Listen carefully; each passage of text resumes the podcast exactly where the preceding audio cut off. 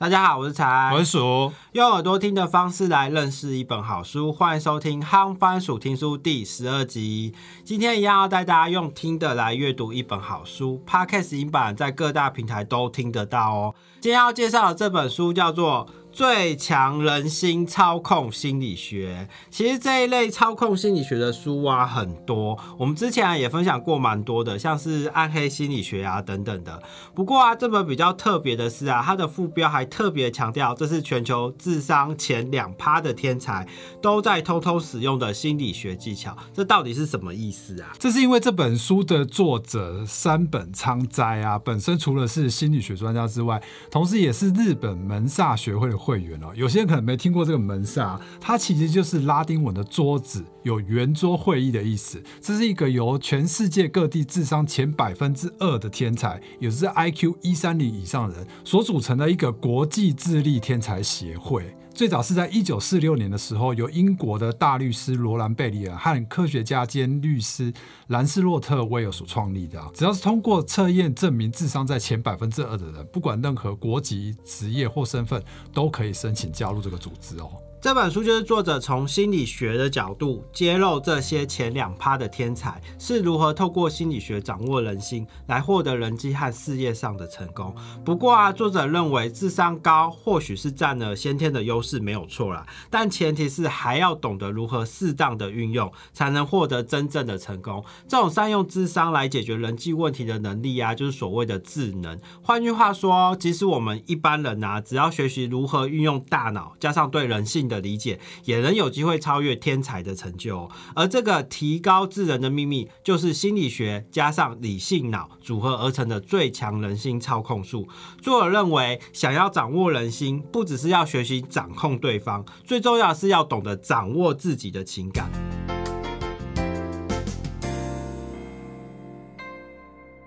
我觉得这本书最大的卖点啊，就是这个作者他除了是心理学专家之外，他刚好也是日本门萨的会员。很多人可能对这个门萨觉得他很神秘啊，其实，在台湾也有这个门萨的学会哦。嗯，然后可以去参加考试就对。对，之前那个谁啾啾鞋不是也有做过一支影片，说他去参加这个门萨的考试吗？对，我觉得好像还蛮有趣的。嗯，可是我就很好奇，那你们到底是考什么？就是一般的智力测验，一些空间推理、逻辑推理、什么数字推理。这种东西吗？其实他那个题目啊是不可以公开的，就说你就算去考过，你也不能出来讨论，不能告诉别人说题型是怎样，因为他们有切一个保密条款。私底下这样讲，谁会知道？就说那个题目这样感觉还蛮神秘的，但是大概就是一些逻辑推理的东西啊。他是以说你这个地区的智力前两趴的人，他就是有个绝对分数在，不是像你之前说哦，总共有一百个人去考试，这一百个我一定要取两百分之二，所以如果全台湾只有这一百人去考试的话，我的中奖几率就是。百分之二，可是如果有一百万人去考试的话，我的中奖百分之二，完蛋了！你可能在写什么？我觉得我应该不会过。这个人一辈子啊，好像听说就是只能考两次。台湾的话是考两次啊，其他国家好像有些是到三次。但台湾是只有两次，所以两次都没考过就是门萨认证的啊，笨蛋！如果你要么去考了，要么不是门上认证的天才，要么你就是门上认证的笨蛋。大家应该都很好奇，说，哎，到底是考考些什么东西？这样子，作者里面举了一个他们的大概类似的题目会是怎样啊？就是像这样子，就是有大写的 L W U。然后一个空格，然后 D 跟 B，然后再来他就问你说：“那请问一下，这个空格啊，应该是要填哪一个字母？”我一开始就想英文字母顺序嘛，A B C D 嘛，对，然后 B 小于 D 没错嘛，然后小于 U，然后小于 W 嘛，T U V W X Y D，所以 W 后面，可是我卡在哪里？哎，L L 为什么会是最大？这不对，它一定不是字母，所以绝对没有考这么浅。然后我就说 L 是因为蜡菊吗？还是 medium，可是没有 medium 啊，也没有 small 啊，然后说 L 到底跟跟什么有关系？还是我后来又想到另外是不是笔画数目？就 L 笔画比较少，可是不对啊，B 的笔画也很多啊。我想想来想去说，到底是什么顺序？我还是那你知道，我想太多的人可能就是没有办法，就很可能就会是门上认证的发音。跟发音有关系，但是我觉得你犯的第一个错误就是说，那那个那个符号它不是大于的意思，它是顺序的意思，它是顺序，就是 L W U 空格 D B，然后问你中间这个问号应该是什么？那就是顺序啊。那那对啊，那我一开始解的顺序也没错啊，就是用字母的顺序也没错、啊。那你觉得应？该填什么？我不知道啊，我真的不知道哎、就是这样子照顺序下来，其实都不顺呐、对啊，就所以它不是那个字母顺序啊，我就说没这么浅、我觉得这个就是就是脑袋的灵活，对脑袋的灵活度，其实很像脑筋急转弯，然后就考你的逻辑，然后跟脑筋的灵活度。但你知道答案对不对？对那你会先我知道透露一下这个到底难还简单？我觉得有一点点难，就是要真的要是蛮聪明的人才会想到的东西。啊那我现在先公布答案了好。答案就是啊，你先把 L、W、D 跟 B 换成小写，哈换成小写之后，再把它上下颠倒过来，哈，就会变成 L M N 问号 P Q。所以这时候就是顺序 L M N O P Q，所以那个空格应该是 O。哦，它要过两层，第一层是要你要先想到它小写，第二层还要再想到它颠倒，对然后你才知道它是 O。对，哦，好吧，是不是有点困难？我觉得我还是不要去考。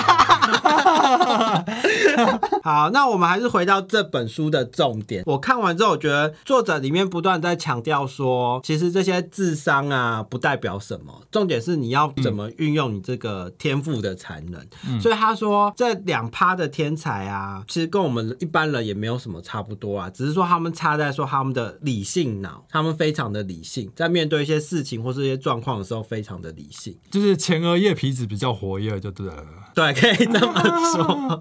怎么样子可以帮助我们一般人可以开启这个理性脑呢？就是当你在碰到一些状况、一些问题的时候啊，你不要就陷入那个情绪很慌张，或者说很害怕，或者说很生气。嗯这时候你应该是要问自己说为什么，就是去想这个原因，不要去想你的感觉，专注的焦点放到这个问题的本身上面，而不是你的情绪上面。可是问为什么真的会有用吗？就是你今天抓到你的另一半去外面偷吃，然后你为什么？难道我比他差吗？我的为什么？为什么他要去外面偷吃？那问为什么有用吗？你就越想越生气，不是吗？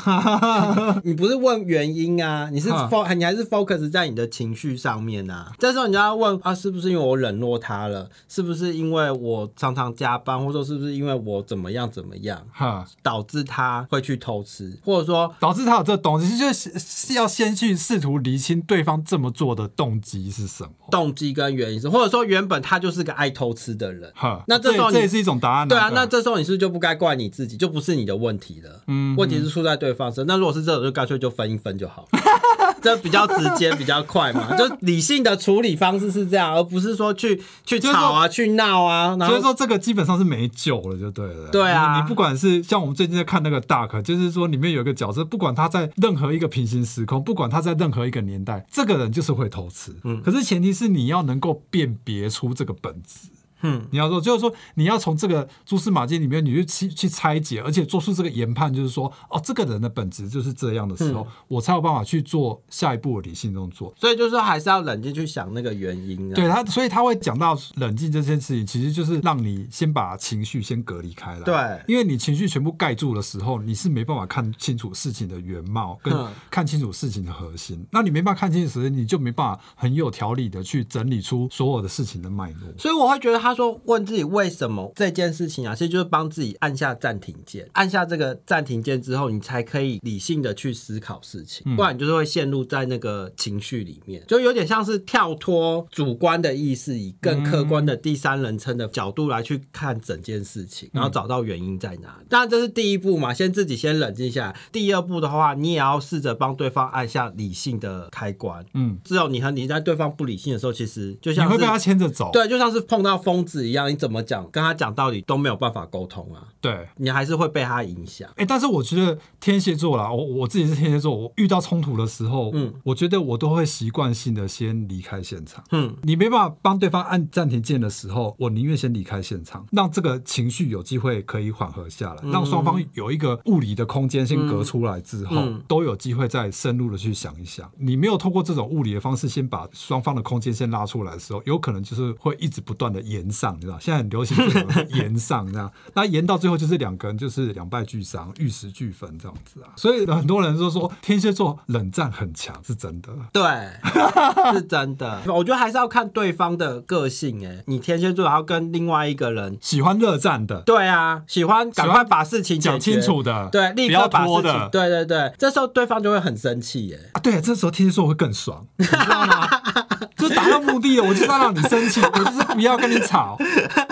我就是要去躲起来，我就是要让你找不到我这样子。好，那这样子，这样好像不太 好是很变态，这样好像不太，这样好像没有办法有效的沟通啊。没有，没有，没有。我觉得应该比较好的方法是说，你想要冷战的时候，你可以告诉对方说，我现在我想要冷静，对我想要自己一个人。可不可以什么时间点之后再来？对对对，就是你要给对方一个 follow up 的东西，不然他就是停在那边，对方可能会悬而不上不下。对对对，我我觉得这个这是一个缺点，就是对方会不明就里，会不知道接下来该。怎么办啊？对啊，对啊。作者书里面有提到说，操控人心的最基本、最基本的原则啊，就是你要观察，然后理解对方的一致性是什么。其实这边讲这个一致性啊，就是我们常常在讲的换位思考跟同理心。嗯，譬如说常常开会都迟到的这个主管啊，当今天他主持另外一个会议的时候，然后你迟到了，他反而对你大发脾气。嗯，那这时候你就要观察说他的一致性是什么。例如说他可能是一个尊重伦理道德的人，他觉得你们这些部署啊，必须要尊敬他这个上司。嗯，那你今天迟到了，然后只是跟他说一句抱歉来晚了，他可能会觉得你很不尊重他。就他的自尊心会受损，那所以这时候你就要表现出以这个主管为第一优先的态度。例如说，你可能迟到晚进来了，就要跟他解释说：“哦，前面的会议啊，一直没有办法结束啊，我好不容易才偷偷溜出来参加这个会议的。”嗯，那他觉得说你是以他为重。我觉得这种东西如果没有解释好，就会变成是找理由。所以还是要看对方啊。对啊，因为因为有的有的主管的个性就是说，你不要讲那么多理由，赶快继续下去。对，所以重点重点就是在于说，你要观察出对方的。个性还有他的想法，他的思考逻辑是什么样子？像刚刚讲那个，是因为他很注重这种长幼有序嘛。或者说很注重这种礼节的东西，有些时候啊，譬如说有些主管是故意开会要迟到，就是显示出他他比较大就对，对他很重要比较大，所以这时候你只要在很多人的面前啊，公开表现出你对他的敬意的时候，他就会很开心。例如说迟到晚来了，这时候你还跟他讲说，真是麻烦你了，那么忙还要请你抽空，真的会有人这样讲话吗？但是我觉得这东西用不好，真的会有反效果哎。如果今天这个主管他是一个比较负面思考的人，或者说比较会想太多的人的时候，你跟他讲说真是劳烦您了，那么我们还请你抽空来参加会议，他会觉得你在酸他。对啊，你在刁他。这有可能，这没讲好就变成是在酸 酸人家。对啊，所以我觉得这真的是你要很小心去观察这个人的个性是怎样才可以用，不是随随便便套用在所有人身上。作者在书里面有举一些在实际的职场上面蛮实用的小技巧，我们这边就举几个例子，像。第一个啊，就是说有的时候人嘛，难免都会犯错嘛，尤其是在工作上面。那要怎样子可以把这个错误或者说这个坏消息告诉老板？嗯，其实可以用一个技巧，它叫做三明治沟通法 （PNP）。那这第一个 P 就是 positive 的 P，然后 N 就是 negative，两个好消息加一个坏消息，所以呢，去去淡化那个坏消息的冲击就对了。一般人呢都是第一印象嘛，所以你第一个一定要讲好的，然后中间夹一个坏，但是你不能结束在坏的这件事情，嗯，因为坏的就是直接就会联想到嘛，因为是最后一个讲的，嗯，所以才说后面要再加一个。好的，例如说你今天给客户的预算给错了，你就可以前面先讲一个好消息，例如说啊，这次的这个提案啊，客户老板非常的满意，但是我不小心给错预算了，那怎么办？那接下来呢？接下来要再讲一个好消息，就是好消息就是说我跟客户瞧好了之类的，或者说我已经跟承办讲好说可能有错要再修改，然后他也还没有送千层上去。那另外有的时候我们譬如说想要套一些对方的话，最好的方式是自己先给他一点点情报之后。再挖其他的情报，譬如说第一次见面的人呐，如果你直接问他说：“哎，你住在哪里呀？”那对方是会觉得吓一跳。嗯，但这时候比较好的方式就是说啊，我住在中山区。哎，那你住在哪里？因为你已经先给了你的情报了，所以对方就会比较愿意讲出说他住在哪里。